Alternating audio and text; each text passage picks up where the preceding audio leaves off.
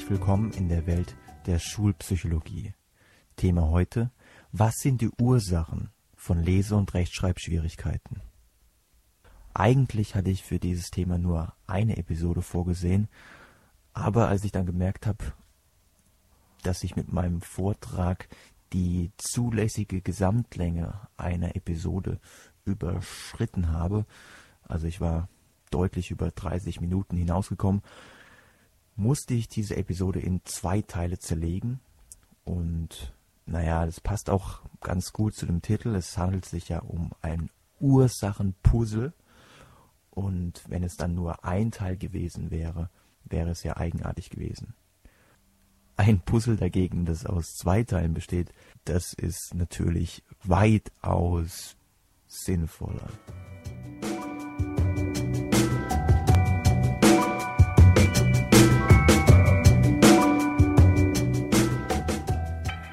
Beschäftigung mit der Forschung, die sich das Ziel gesetzt hatte, die Bedingungen zu finden, welche letztendlich zu Lese- und Rechtschreibschwierigkeiten führen, die Beschäftigung mit dieser Forschung gleicht einem Versuch, ein gigantisches Puzzle zusammenzusetzen. Und wie das so ist beim Puzzeln, macht man manchmal den Fehler und steckt Puzzleteile zusammen, die gar nicht zusammenpassen. Und man gerät demzufolge immer mal wieder in Sackgassen und muss dann das Puzzle wieder auseinanderreißen und dann wieder von vorne anfangen. Und das Fiese bei diesem Puzzle, also bei dem Puzzle der Ursachenforschung, ist, dass sich hier auch Puzzleteile befinden, die gar nicht zu den anderen Puzzleteilen dazu passen. Das heißt, es gibt eine Menge Theorien und eine Menge Forschung, die nicht so ganz mit dem Rest der Forschung kompatibel ist. Und es gibt Puzzleteile, von denen man mittlerweile weiß, dass sie eigentlich verworfen werden können. Trotzdem scheint der eine oder die andere noch immer zu glauben, dass diese Puzzleteile für das Gesamtbild wichtig sind. Also wenn man sich mit Leuten unterhält, ja, was macht denn zum Beispiel die Legasthenie aus? Ja, ich weiß, also eigentlich wollte ich ja diesen Begriff nicht mehr benutzen, nicht weil es nicht weil es sowas wie die Legasthenie nicht gäbe. Nein, Legasthenie ist ja klar definiert. Schwache schriftsprachliche Leistungen bei relativ gutem Abschneiden in einem Intelligenztest. Wobei relativ in diesem Zusammenhang bedeutet, dass man aufgrund der schlechten Leistungen in diesem Rechtschreibtest, dass man nicht erwarten würde, dass das Kind einen solch hohen Intelligenzquotienten hat. Nein, die Legasthenie gibt es definitiv, gar keine Frage. Es ist nur so, dass dieser Begriff eventuell nicht hilfreich ist. Und insbesondere nicht hilfreich für jene, die keine Legasthenie haben, sondern eine sogenannte allgemeine Lese-Rechtschreibschwäche. Das sind diejenigen, die in einem Intelligenztest unterdurchschnittlich abschneiden und in einem Lese- und Rechtschreibtest auch unterdurchschnittlich abschneiden. Für sie ist der Begriff Legasthenie ganz und gar nicht hilfreich. Und zwar genau dann, wenn er bedeutet, dass nur diejenigen, die sogenannte Legastheniker sind, dass nur diejenigen gefördert werden. Und genau das, ich habe es ja in der letzten Episode schon erwähnt, genau das ist einfach ungerecht, weil man heutzutage weiß, aufgrund der Forschung, dass lese- und rechtschreibschwache Schüler als auch die Legastheniker von Fördermaßnahmen im Grunde gleichermaßen profitieren. Dennoch ist es wohl nicht möglich, komplett auf den Begriff Legasthenie zu verzichten, nicht zuletzt, weil sich einfach auch jahrzehntelange Forschung auf dieses Phänomen Legasthenie konzentriert hat und weil auch immer noch viele Menschen in diesem Paradigma der Legasthenie denken. Aber jetzt zurück zu den Ursachen und zu den Puzzleteilen, die nicht so richtig in das Bild reinpassen und von denen man mittlerweile weiß, dass man sie im Grunde verwerfen kann. Also wenn man sich mit Leuten über Legasthenie unterhält, dann bekommt man häufig mit, dass sie der Auffassung sind, dass wenn jemand Legasthenie hat, er auf eine ganz andere Art und Weise wahrnimmt. Also insbesondere die Schrift wahrnimmt. Also, dass irgendwie die Buchstaben durch die Gegend springen würden oder dass manche Buchstaben Kopf stehen würden oder dass alles nur verschwommen wahrgenommen wird. Das ist eine Auffassung, die sich vielleicht deswegen so lange hält, weil sie relativ einleuchtend ist. Also wenn jemand so massive Schwierigkeiten mit dem Lesen und, und mit dem Schreiben hat, dann liegt es wahrscheinlich daran, dass er das einfach gar nicht richtig sieht, was da vor ihm auf dem Blatt ist. Heute weiß man jedoch, dass es gar nicht stimmt. Legastheniker nehmen Buchstaben genauso wahr wie auch normale Leser. Wie kann man das überprüfen? Das wurde schon vor mehr als 30 Jahren von Frank Valutino, einem amerikanischen Forscher und Experten auf diesem Gebiet, mit Hilfe einer ziemlich cleveren Studie nachgewiesen. Und zwar hat man sowohl den Legasthenikern als auch den normalen Lesern Fantasiebuchstaben vorgelegt. Und die Aufgabe, die man ihnen gegeben hat, war, sich einfach diese Buchstaben mal einzuprägen und nachdem sie sich diese Buchstaben einprägen durften, hat man die Buchstaben weggenommen und sie mussten dann diese Buchstaben aus ihrer Erinnerung heraus abmalen. Und wenn jetzt die Legastheniker diese Buchstaben tatsächlich anders wahrgenommen hätten, dann hätten sie natürlich deutlich größere Schwierigkeiten gehabt, diese Fantasiebuchstaben jetzt wiederzugeben. Aber das war nicht so. Beide Gruppen, sowohl die Legastheniker als auch die normalen Leser, waren in etwa gleichermaßen in der Lage, diese Buchstaben aus ihrem Gedächtnis abzumalen.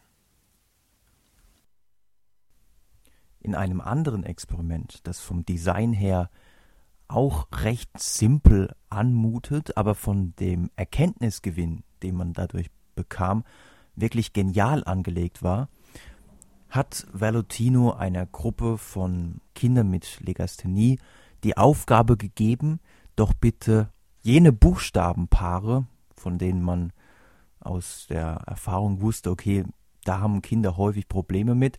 Und also das waren solche Buchstabenpaare wie zum Beispiel die kleingeschriebenen B und D oder P und Q, also Buchstaben, die wirklich sehr ähnlich aussehen und wo man beobachten kann in Diktaten, ah, diese Buchstaben werden aber wirklich von den Schülern häufig verwechselt. Und das Interessante ist, dass diese Verwechslung der Buchstaben nicht nur den Kindern mit Legasthenie passiert, sondern in einem zwar wirklich deutlich geringeren Maße passiert das auch Kindern, die von denen man ausgeht, dass sie gute Leser und gute Rechtschreiber sind.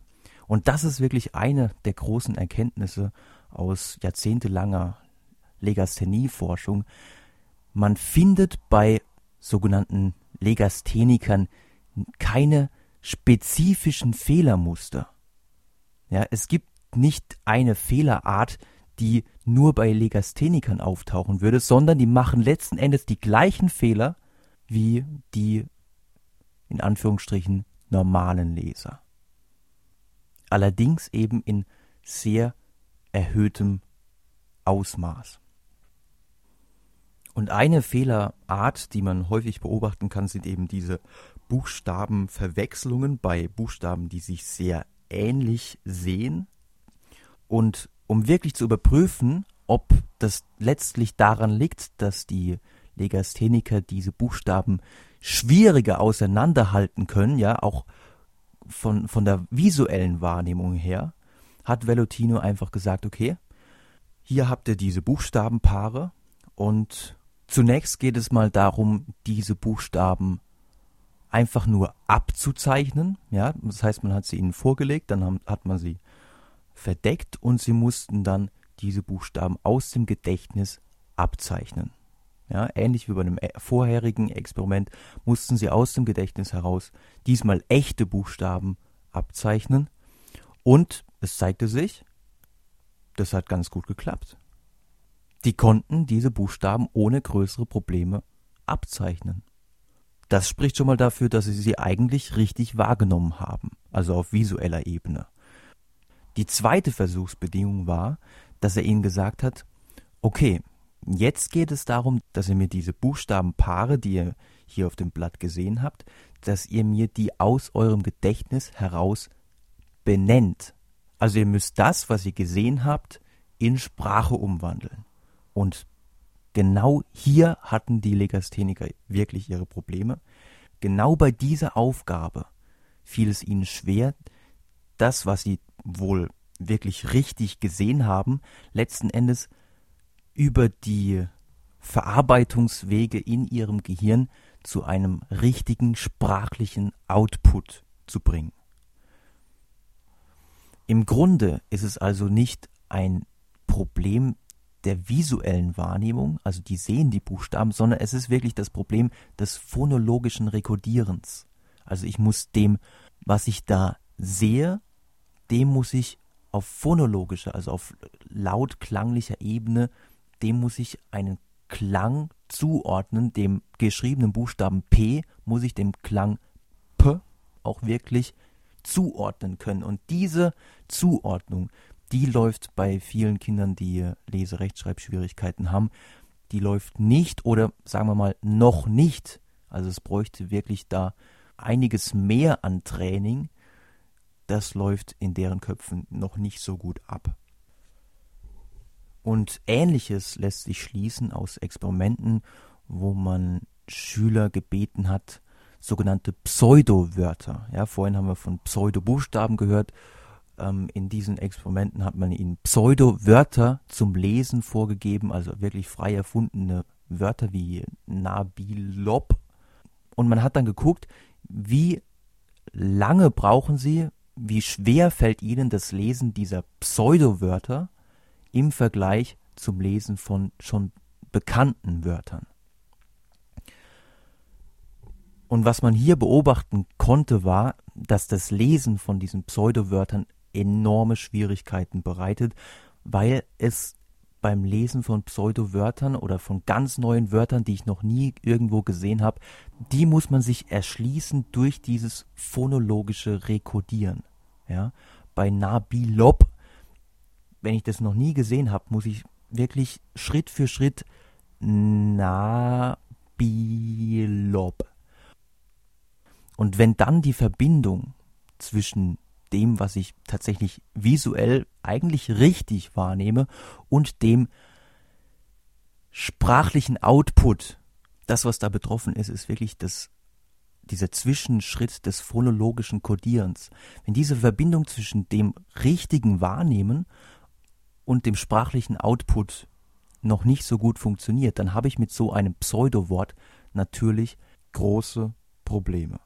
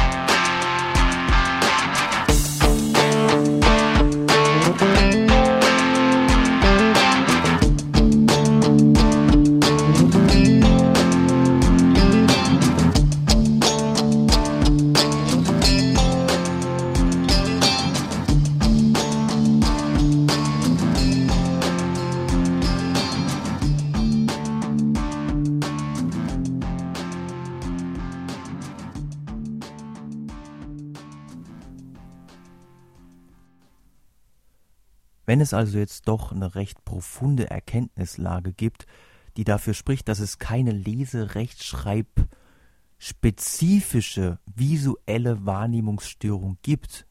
Ja, man muss natürlich im Einzelfall immer gucken, hat der Schüler, wenn er Riesenprobleme hat mit dem Lesen, hat er vielleicht tatsächlich eine, ein, ein visuelles Defizit. Das könnte zum Beispiel ein nicht mehr veränderbares Schielen sein. ja, also ein ganz leichtes Schielen, das dann dazu führt, dass er, dass die Augen wehtun beim Lesen. Sowas muss man natürlich im Vorfeld abklären, ja, ob nicht sowas vorliegt. Das ist aber keine Lese-Rechtschreibspezifische visuelle Wahrnehmungsstörung, sondern das kann eigentlich jeden betreffen, ja. Also worum es mir wirklich geht, ist zu zeigen, dass obwohl die Forscher wirklich intensiv und gezielt danach gesucht haben, man nie eine Legasthenie-spezifische visuelle Wahrnehmungsstörung gefunden hat. Die Probleme sind also eher auf einer höheren Verarbeitungsebene des Gehirns zu suchen. Und wenn also jetzt so viel dagegen spricht, dass die basale visuelle Wahrnehmung bei Legasthenikern gestört ist, dann fragt man sich doch, warum kann sich denn dieses Erklärungsmodell, ich habe es eingangs schon gesagt, warum kann sich das denn so gut halten?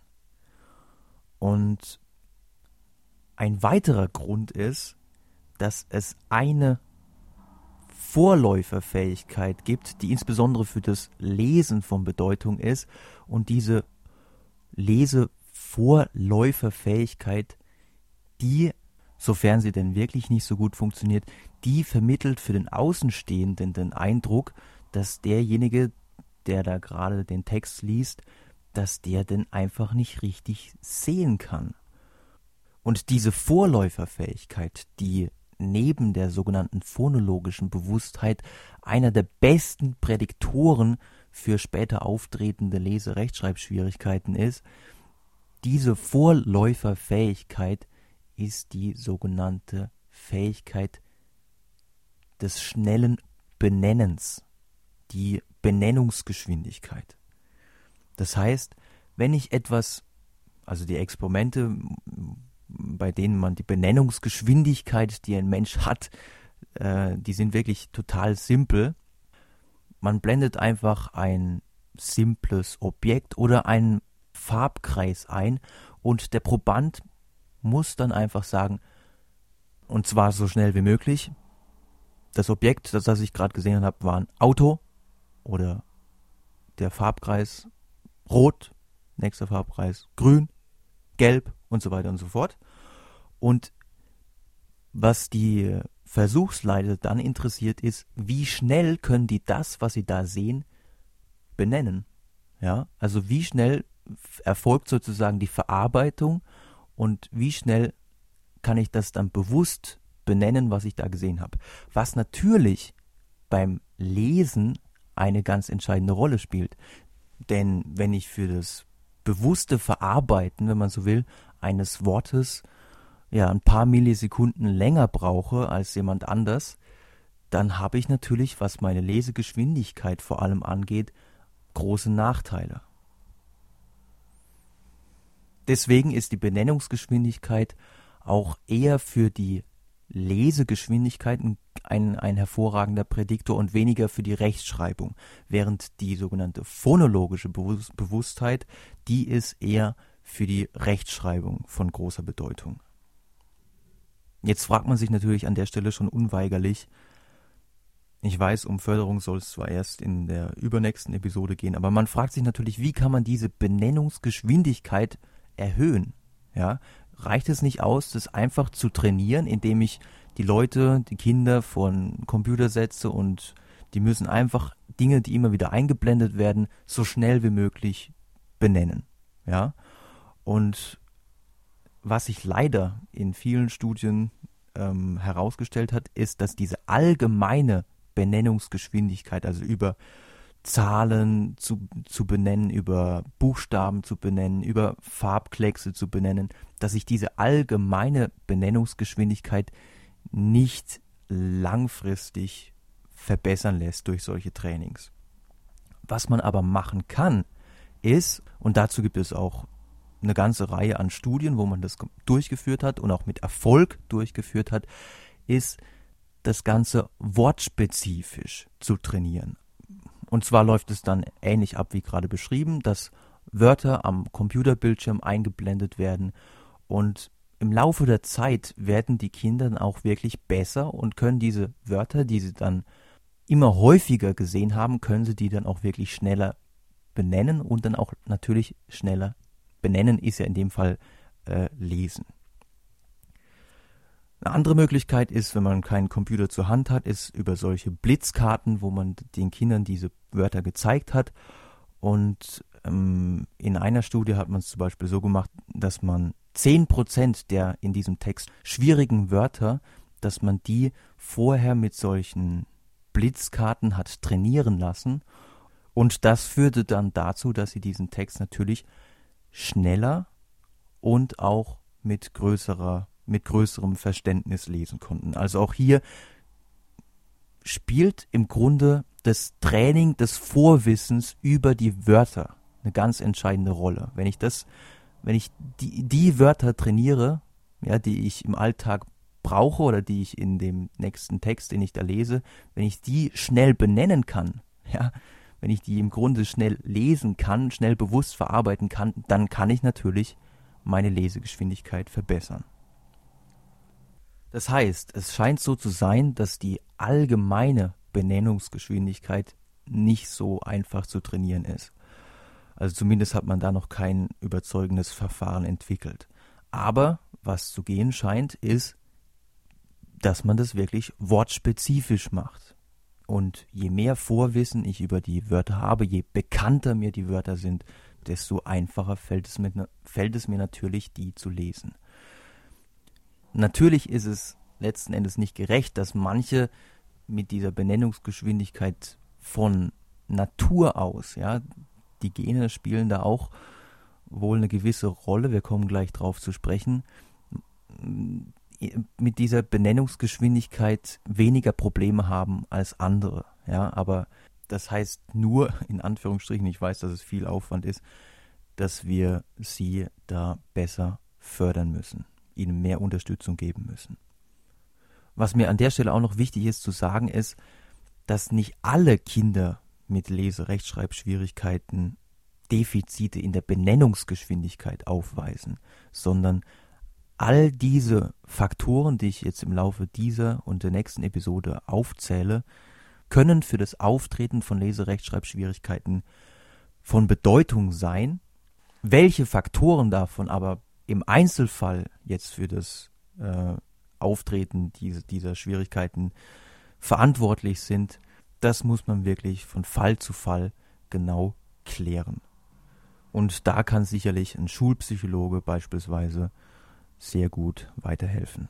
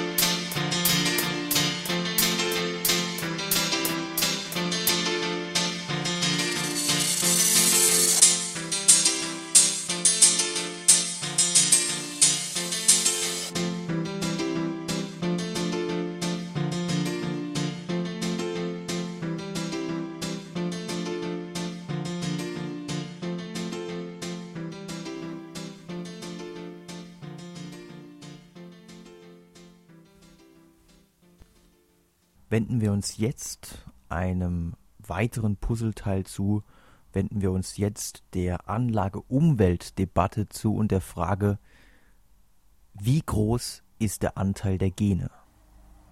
Denn wenn sich herausstellt, dass Lese- und Rechtschreibschwierigkeiten ja zu 99 Prozent vererbt werden, dann ist jede weitergehende Ursachensuche, jede Ursachensuche die sich auf Umwelteinflüsse konzentriert, ja völlig hinfällig. Von daher ist die allererste Frage, die es zu beantworten gilt, sind Lese- und Rechtschreibschwierigkeiten vererbt? Und was man diesbezüglich schon seit längerer Zeit weiß, ist, dass Lese- und Rechtschreibschwierigkeiten bzw. Legasthenie in Familien gehäuft vorkam. Jetzt könnte man sagen, okay, wenn es in Familien gehäuft vorkommt und in Familien sind nun mal alle verwandt und haben zu einem gewissen Maß die gleichen Gene, ja, dann ist doch klar, dann kann man sagen, ähm, Legasthenie wird vererbt. Das Problem ist nur, dass allein oder diese Information allein hilft nicht wirklich, denn die Lese- und Rechtschreibschwierigkeiten bzw. die Legasthenie könnte ja auch dadurch zustande gekommen sein, dass alle Familienmitglieder in etwa den gleichen Umwelteinflüssen ausgesetzt sind. Und somit wären es nicht die Gene, die verantwortlich sind für die für das Auftreten der Legasthenie, sondern es wären die geteilten Umwelteinflüsse. Wie kann man aber jetzt trotzdem herausfinden, ob Legasthenie, ob Lese- und Rechtschreibschwierigkeiten vererbt sind? Einen ganz großen Dienst in Bezug auf diese Frage liefert die Zwillingsforschung.